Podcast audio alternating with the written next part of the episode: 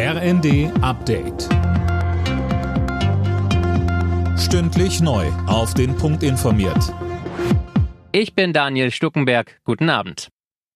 Deutschland wartet beim Thema Kampfpanzer für die Ukraine weiter ab. Der neue Verteidigungsminister Boris Pistorius kündigte zwar an, dass die Leopardbestände für eine mögliche Lieferung geprüft werden sollen, einen Beschluss zur Lieferung gibt es aber nach wie vor nicht. Pistorius sagt, Es gibt die Sichtweise, dass die militärische Notwendigkeit gegeben ist. Es gibt aber auch die Sichtweise, dass es andere Aspekte dabei zu berücksichtigen gibt. Nichtsdestotrotz bin ich auch der Auffassung, dass eine weitere Unterstützung der Ukraine in jeder Hinsicht sinnvoll ist. Aber wie die gestaltet ist, in welchem Tempo sie passiert, wird unterschiedlich bewertet. Und eine Priorität ist sehr klar geworden, das ist die Luftverteidigung.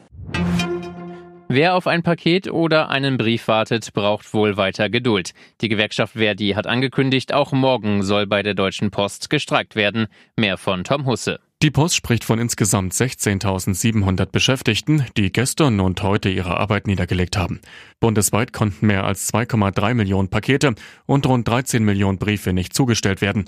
Mit den Streiks will Verdi den Druck auf die Arbeitgeber in den laufenden Tarifgesprächen erhöhen.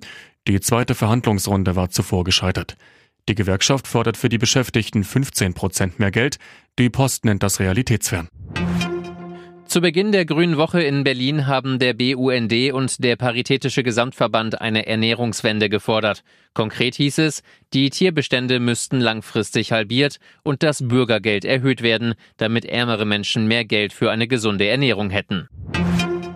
Google streicht weltweit rund 12.000 Arbeitsplätze. Der Mutterkonzern Alphabet begründet das mit der schwierigen Wirtschaftslage. Zuletzt hatten eine ganze Reihe von US-Tech-Unternehmen massive Stellenkürzungen angekündigt, darunter Amazon, Facebook und Twitter.